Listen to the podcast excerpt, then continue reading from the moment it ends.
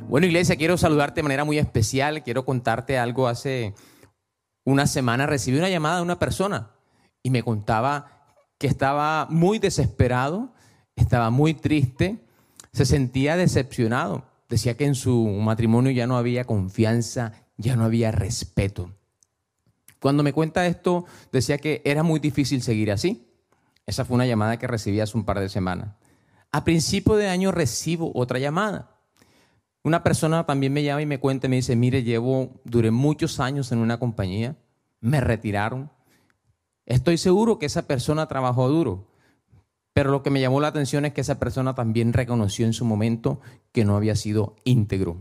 Así que hay unas palabras poderosas. El Señor me había inquietado en tiempo atrás sobre la integridad y la santidad, porque Él le agrada eso. Dios es un Dios íntegro. Dios es un Dios que es tres veces santo. Y quiero decirle que estas palabras son hermosas y Dios, a través de estas poderosas palabras, no va a permitir, si tú las practicas, que tú resbales, que nunca vas a resbalar. Nunca vas a tener tropiezo, al contrario, vendrán bendiciones a tu vida y tendrás éxito en todo lo que hagas. Y así muchas promesas que Dios tiene para ti se van a cumplir. Amén. Si usted me sigue ahí, quiero darle una definición sobre lo que es la integridad. Una definición, vi varias definiciones, pero esta me llamó poderosamente la, atención y me dejó bastante pensativo, así que quiero compartirla con usted. Integridad se traduce como honradez, honestidad, respeto por los demás, corrección, responsabilidad, control emocional, respeto por sí mismo, puntualidad, lealtad, pulcritud, disciplina, congruencia y firmeza en las acciones. En general, una persona íntegra es alguien en quien se puede confiar. Con esa definición podríamos decir que todos tenemos un área que trabajar. Y quiero que nos hagamos una pregunta hoy.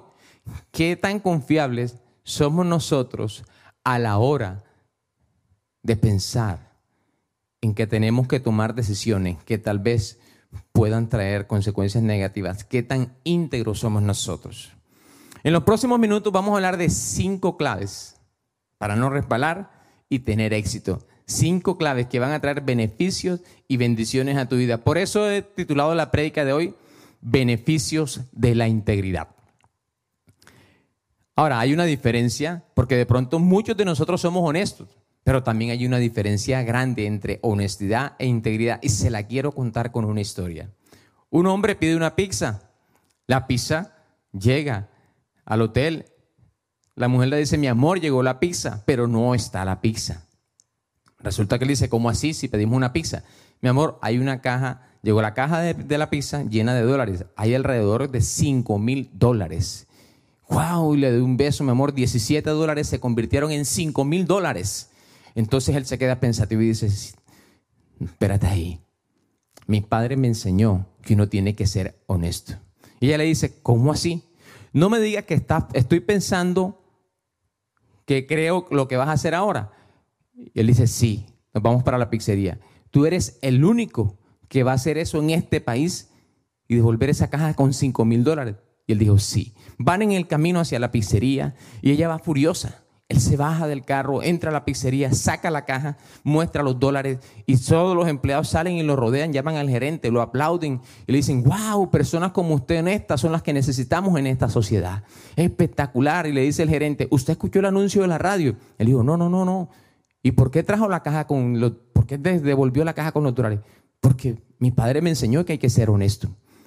Ah, bueno, listo. Espérense un momentico, que ya viene mi hermano en camino, le va a hacer una entrevista por la radio para que mañana todas las personas en, esta, en este país conozcan la honestidad y que personas así como usted necesitamos. Y él dijo, no, no puedo esperar, me tengo que ir. ¿Por qué, Señor, no le gustaría? Claro, a mí me gustaría salir en la radio y que todos conocieran sobre la honestidad. Pero resulta que la mujer que tengo en el carro no es mi esposa. ¿El hombre fue honesto? Sí. ¿El hombre era íntegro? No. Honestidad tiene que ver exactamente con lo que tú haces. Pero también integridad tiene que ver con lo que yo soy. Honestidad tiene que ver con lo que tú dices, pero integridad tiene que ver con lo que tú o con lo que en este caso mi persona, con lo que yo pienso. Honestidad tiene que ver con los actos que hago en público, pero integridad tiene que ver con lo que yo hago en lo privado. Entonces, partiendo de ahí, quiero que usted tenga en cuenta y quiero llevarlo también a Génesis 20. Génesis 20, capítulo 20, vemos que estaba Abraham cuando estaba con el rey Abimelech. Abraham le había dicho a Sara que dijera que era su hermano. El rey Abimelech le llamó mucho la atención Sara, le gustó y la quiso tomar como mujer. Es más, la tomó. Pero resulta que entonces el rey Abimelech le dijo a Abraham, ah, es tu hermana, ah, listo, cuñadito, tú eres mi cuñado ahora. Pero Abraham no estaba siendo del todo honesto. Había dicho una verdad medias. Dios se le aparece a Abimelech en un sueño y, Abimelech, y, Dios le, le, dice que lo iba a castigar, que iba a mandar una maldición sobre sus vidas. Pero resulta que Abimelech le dijo, y castigarás tú al íntegro. Todavía Abimelech no le había puesto una mano, no había tocado un cabello de Sara. Entonces Dios le dijo, por supuesto que no. Ve y devuélvele la esposa al profeta y pídele que a él que ore por ti. Entonces Abimelech confrontó a Abraham porque había sido más íntegro el rey Abimelech. ¿Por qué me haces esto?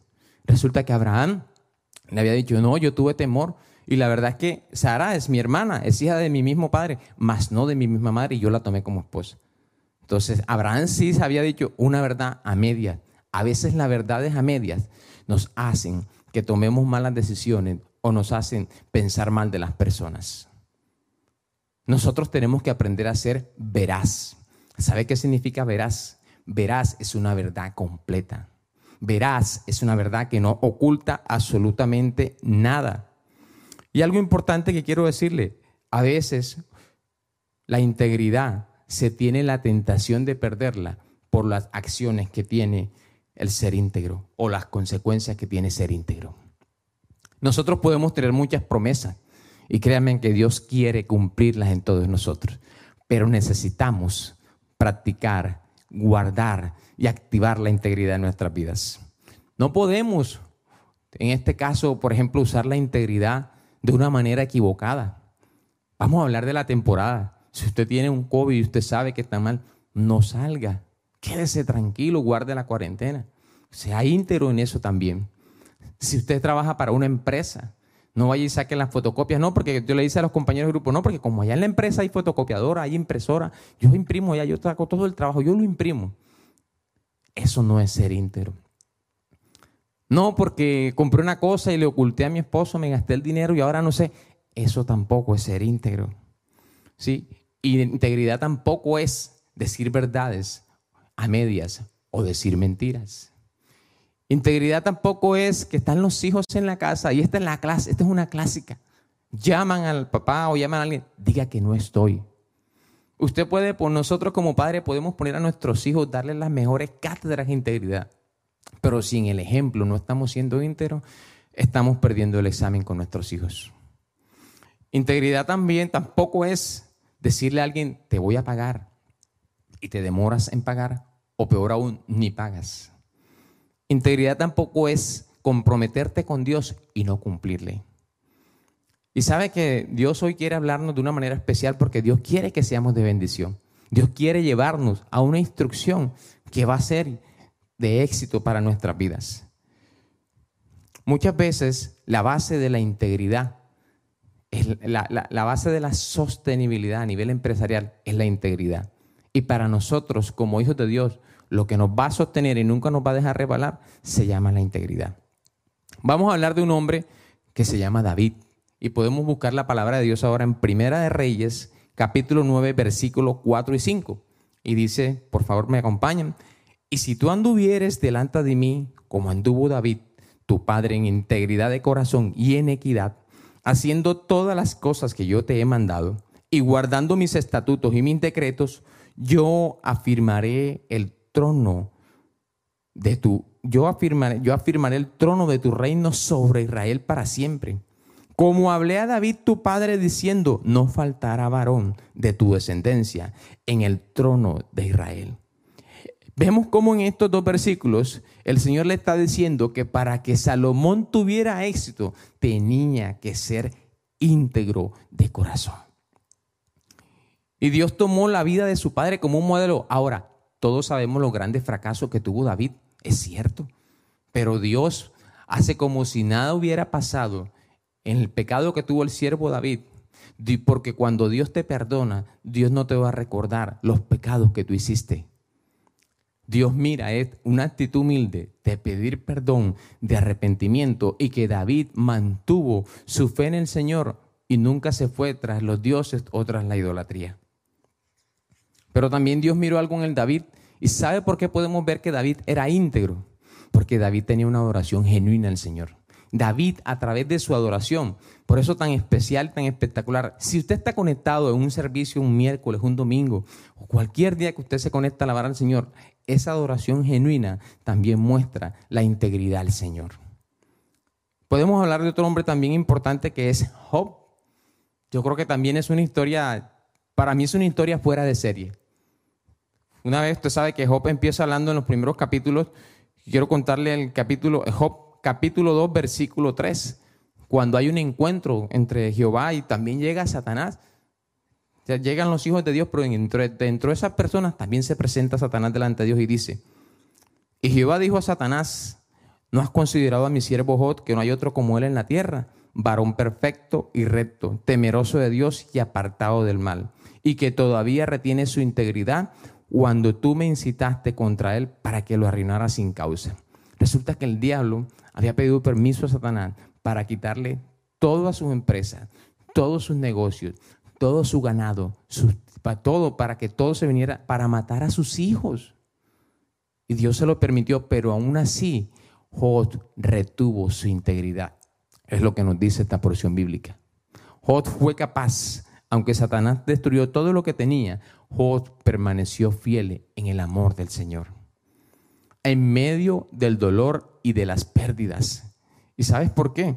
Porque Job supo apreciar más su relación con Dios que las cosas temporales en esta tierra. Y quiero dejarte esta reflexión. Cuando nosotros permanecemos fieles, ¿será que si en algún momento en tu vida las cosas no salen como tú quieres, no recibes el milagro, tú vas a permanecer fiel al Señor? ¿Qué, otra reflexión, ¿qué precio tiene tu rectitud? ¿Cuál es el precio de tu fidelidad? Y otra tercera, ¿cómo reaccionamos en los momentos de dolor? Y para continuar amando al Señor en tales circunstancias, es necesario, y esto se lo digo porque lo necesitamos hacerlo todos, me incluyo yo, para que nosotros podamos amar al Señor, necesitamos confiar en la bondad de Dios. Necesitamos creer en el gran amor que Dios tiene hacia nosotros. Dios fue capaz de Job fue capaz de retener su integridad porque confió en el amor que Dios tenía hacia él y nunca renegó. Y no solo así, sino que el diablo también le dijo, ah, pero es que como tú lo bendices, y, le, Dios le dijo, bueno, ya le quitaste todo. Y el diablo le dijo, ahora permíteme atacarlo con dolor en su cuerpo. Y Dios le dio permiso. Pero aún así, su esposa le dijo, después que el diablo lo atacó con dolor, le dijo, en Job capítulo 2, versículo 9, entonces le dijo a su mujer, ¿aún retienes tu integridad? Maldice a Dios y muérete. Sabe que hay tiempos de pruebas difíciles que vamos o podemos atravesar en nuestra vida, pero que hay muchas personas que nos rodean, aún familia, que te van a decir y no van a entender lo que está pasando o te van a, señalar, o te van a criticar, algo. Pero lo único que nos va a sostener a nosotros es que podamos retener nuestra integridad con Dios, así como lo hizo Job. Y quiero entrar ya en materia también y que hablemos cómo, cómo vivir en integridad. Yo quiero que hoy hablemos de unos pasos muy importantes. Como hijos e hijas de Dios, nosotros necesitamos en el liderazgo vivir en integridad. integridad. Y número uno, comprométase con el Señor a ser honesto, aunque las consecuencias sean negativas. Comience con cosas pequeñas. Todos tenemos cosas que trabajar en nuestra vida. De pronto en su vida puede, hay la necesidad de trabajar en el área sexual. De pronto en la vida suya usted necesita trabajar en el matrimonio. De pronto en otras personas para trabajar en la integridad necesita hacerlo en el área de las finanzas en el área de lo que usted está viendo. en el área de las emociones, todos tenemos algo que trabajar en nuestra integridad. De pronto usted tiene que trabajar en el área de la integridad con el novio, con la novia, los padres con los hijos, en el trabajo. Necesitamos vivir cada día practicando y guardando la integridad. Y de esa manera vamos a tener éxito y muchas promesas van a venir. Número dos, adoración genuina.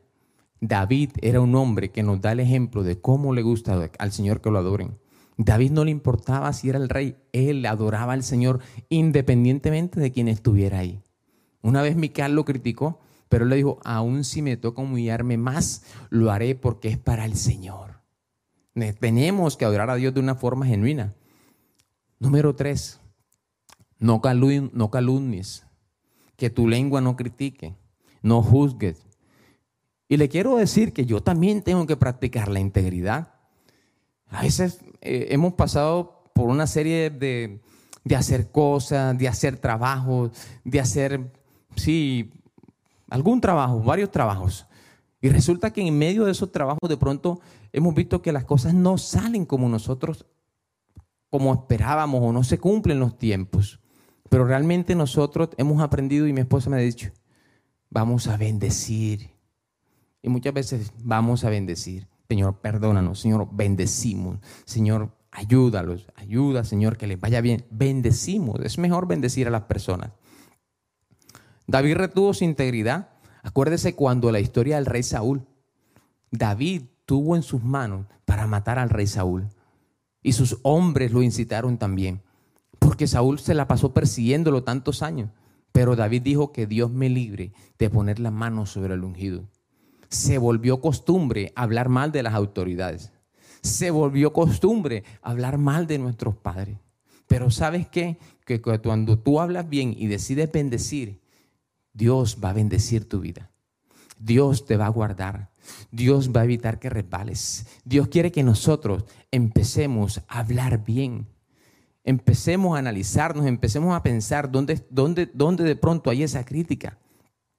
De pronto si usted tiene un jefe pesado, que no lo trata bien, que le hace la vida imposible, Señor, lo bendigo, que le vaya bien.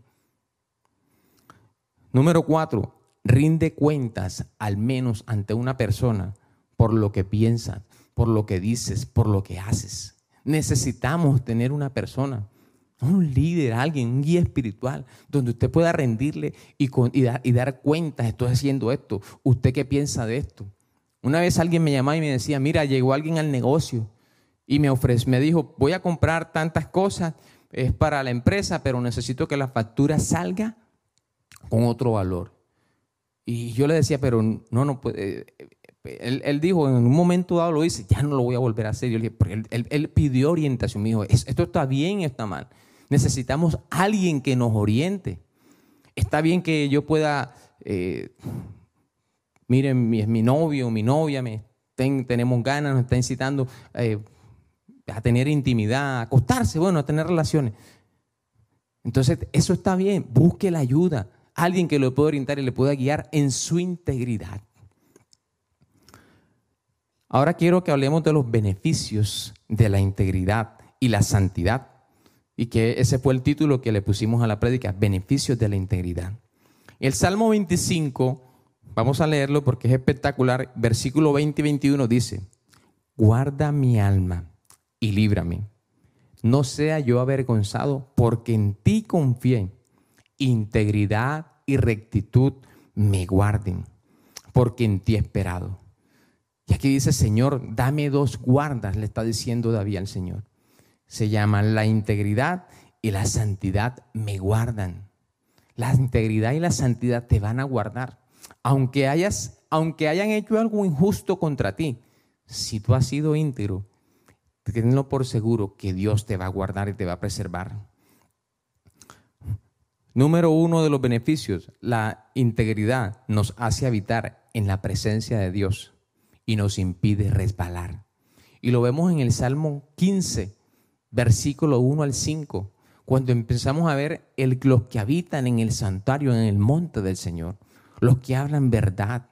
Pero el versículo 2 es poderoso, vuelve y lo dice, el que anda en integridad, Salmo 15, 2, y hace justicia y habla verdad en su corazón.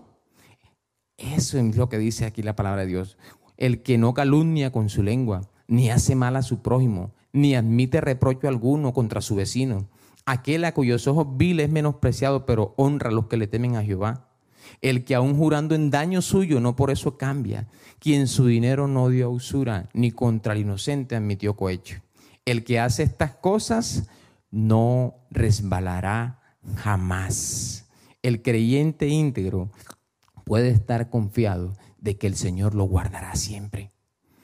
Número dos de los beneficios de la integridad. Podemos andar confiados. No tendrás temor del que dirán. No tendrás temor de lo que puede pasar. No tendrás temor de que alguien te pueda hacer algo, te pueda calumniar, porque tú estarás confiado y que nunca vas a resbalar. Número tres, Dios te va a sostener y promover. A mí me encanta la historia de José. Y sé que a muchos de los que están conectados les encanta la historia de José. Porque José nos dio una de las mayores muestras de la integridad. Y quiero invitarlo a Génesis capítulo 41, verso 37 al 40. Vamos a leerlo. Las sugerencias, dice, las sugerencias de José fueron bien recibidas por el faraón y sus funcionarios. Entonces el faraón preguntó a sus funcionarios, ¿acaso encontraremos a alguien como este hombre, tan claramente lleno del Espíritu de Dios? Así que el faraón le dijo a José, como Dios te ha revelado el significado de los sueños a ti, es obvio que no hay nadie más sabio e inteligente que tú. Quedarás a cargo de mi palacio y toda mi gente recibirá órdenes de ti. Solo yo, sentado en mi trono, tendré un rango superior al tuyo. ¿Y qué pasó aquí? Déjeme contarle que antes de llegar a este punto, José había sido encarcelado por algo injusto. La esposa de Potifar lo acosaba, lo acosaba, se le ofrecía y quería que él se acostara con ella. Pero José fue íntegro y le dijo un día, mi amo me dio todas las cosas a su cargo de su casa. Lo único que me dijo que no podía tocar era su mujer. Sin embargo, esta mujer fue tan astuta y hizo tan mal que permitió que José fuera a la cárcel. Pero aún así, Dios miró la integridad, Dios miró la honestidad de José y José pudo disfrutar unos años más tarde de ser el segundo al mando como si fuera el vicepresidente de una gran nación. ¿Por qué? Porque José fue íntegro. La integridad nos va a guardar. La integridad va a ser que muchas veces tú tengas salud. La integridad va a ser que el justo, aunque caiga siete veces, siete veces lo levantará el Señor. La integridad va a ser que el justo viva por la fe.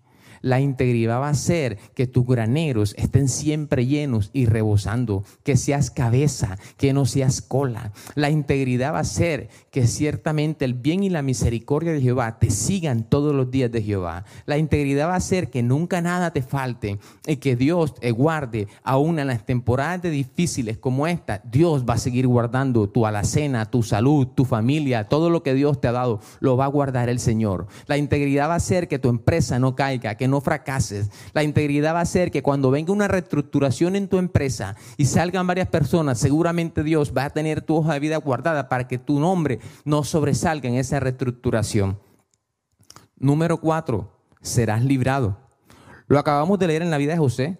José fue uno de los hombres más prósperos de Egipto. Prácticamente era el segundo que mandaba.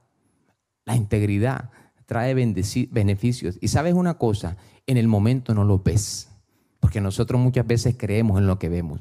Pero cuando tú eres íntegro, prepárate. Porque Dios tiene grandes bendiciones para los que son íntegros. Dios asegura el éxito para todas las personas que vienen en integridad. Número 5. Gozarás de las bendiciones del Señor. Job 42, Dios dice, recuerde que ahorita hablamos de todo lo que pasó y vivió Job, de cómo el diablo atacó a Job y que él nunca renegó y siempre mantuvo su integridad a Dios, siempre mantuvo un fiel amor. Y dice la palabra de Dios en Job 42:10, y quitó Jehová la aflicción de Job cuando él hubo orado por sus amigos, y aumentó al doble todas las cosas que habían sido de Job. O sea que Dios volvió a retribuir y le dio el doble de lo que él tenía. Si él era un hombre rico en ese momento, cuando perdió todo, volvió a ser un hombre mucho más rico por causa de retener, de guardar y de practicar la integridad. Por eso cuando venga El enemigo, cuando vengan esas circunstancias, decide retener la integridad, decide guardarla. Cuando estés a solas en tu casa, cuando estés hablando en conversaciones con alguien, aún en los chistes, aún en los chistes, en las palabras sueces, en las palabras ocenas, tenemos que aprender a retener nuestra integridad. Pasa mucho porque si tú te compartes con personas en el campo laboral que realmente no tienen ese temor de Dios, nos toca aprender a, ser prudentes, a callar, a, poder, mantener nuestra integridad, a no seguir riéndonos y acompañar chistes sueces, lenguaje obsceno.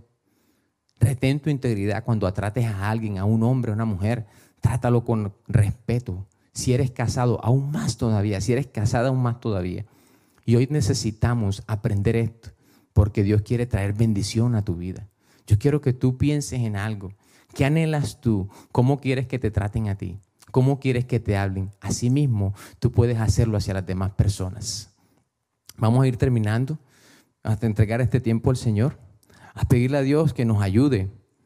Y antes de entrar en la oración, hace algunos años varias personas murieron por el envenenamiento de unas cápsulas contaminadas. Esas blisters tenían un mensaje que decía, decían que operarían con honestidad e integridad. Varias semanas antes, el presidente de una compañía había ordenado el retiro de todo eso cuando empezó a suceder. Y la culpa no fue de la empresa, hubo una investigación grande, hubieron personas inescrupulosas detrás de eso. Y no era la empresa la que había hecho eso. Y cuando pasó esto y el presidente le escribió a todos los gerentes de los diferentes departamentos a nivel mundial que si todavía creían en la empresa. Muchos de esos afirmaron, sí, todavía creemos en la empresa. ¿Y sabe qué pasó? El presidente ordenó el retiro de toda esa cantidad de medicamentos que habían destruido a nivel mundial. Eso le costó 100 millones de dólares de pérdida a esa compañía. Los reporteros buscaron rápidamente al gerente, al presidente de esa compañía. Oiga, ¿Cómo hizo para tomar esa decisión? Una pérdida de 100 millones de dólares. Y cuando preguntaron, él dijo tan sencilla y rápidamente, respondió, practiqué lo que acordamos hace tiempo en la declaración de nuestra misión. Siempre es fácil hacer lo correcto cuando uno sabe cuál es su posición. Siempre es fácil hacer lo correcto cuando uno sabe cuál es su posición. Siempre es fácil practicar la integridad cuando tú amas a Dios. Cuando tu amor es genuino, no importa las consecuencias, mantén, reter la integridad porque ella te guardará de que nunca resbales y de que nunca caigas. Y eso traerá el éxito y bendiciones, muchísimas bendiciones a tu vida. Amén. Señor, te damos gracias por esta noche. Gracias Jesús y gracias Espíritu Santo. Necesitamos cada día, Señor, vivir guardando y reteniendo la integridad. Necesitamos vivir vidas que te agraden a ti. Vidas, Señor, que sean de testimonio. Te pedimos, Espíritu Santo, que cuando venga el enemigo a tentarnos y a atacar, a atacar nuestra integridad, tú nos dejes esa fortaleza que nuestro amor se pueda mantener firme en ti, que podamos mantener aún en medio de la situación, si tú eres una persona que has pasado momentos duros, difíciles, y tal vez la fe ha menguado, que tú puedas decirle al Señor, confío y creo en tu fiel amor. Pienso más en el fiel amor y en mi relación contigo que en las bendiciones temporales, Señor. Hoy decido creer que tu amor me guarda, que tú me cuidas, que a pesar de la adversidad, Señor, tú no te has ido, tú estás aquí conmigo. Hoy decido creer, Señor, que aunque el enemigo venga a atacar, que aunque pase por valles o por desiertos, hoy puedo decir, como dijo Job, voy a retener mi integridad. Voy a mantener mi mirada puestos los ojos en Jesús, el autor y consumador de mi fe. Y te pedimos perdón, Señor, si hay áreas en nuestra vida que tenemos que seguir trabajando. Te pedimos perdón, Padre, así como hizo David las paces contigo. David reconoció su pecado y se puso a cuentas contigo. David reconoció que había fallado, pero Dios vio su corazón y perdonó su pecado. Gracias Dios porque tan lejos como está el oriente del occidente, así están nuestras transgresiones delante de ti. Y hoy Señor es un día para decirte que lo único que queremos Señor es adorarte. Lo único que queremos es rendirnos a ti. Anhelamos una vez más tu presencia. Anhelamos, Señor, que tú nos llenes con tu Santo Espíritu. Anhelamos, Señor, que tu palabra corra como ríos de agua viva. El viento sopla de donde quiere, mas no sabes de dónde viene. Así es todo aquel que es nacido del Espíritu de Dios, que puede entender su palabra en su corazón. Hoy, Señor, entendemos tu palabra en nuestro corazón. Hoy recibimos, Señor, los beneficios de la integridad. Pero también hoy decidimos, Señor, vivir agradándote, de hacer un compromiso contigo, de decir la verdad completa, de ser veraz, de no ocultar. Hoy hacemos un compromiso de no gastar las fotocopias o los recursos, la papelería o llevarnos un lapicero de la empresa que trabajamos. Hoy hacemos el compromiso, Señor, de hacer negocios rectos delante de ti, que te agraden, Señor. Hoy hacemos un compromiso, Señor, de vivir íntegros, guardándonos para eso, en esos matrimonios, Señor. Hoy hacemos un compromiso como jóvenes, Señor, de decidir, Señor, de guardar nuestro cuerpo para el, para el matrimonio, Padre. De ser íntegros hasta el día que lleguemos a ese altar, Padre Santo. Hoy hacemos un compromiso, Señor, de decidir vivir agradándote a ti, eligiendo tu presencia en vez de elegir las cosas pasajeras de este mundo, Padre. Te anhelamos, te bendecimos y te saltamos, Padre. Anhelamos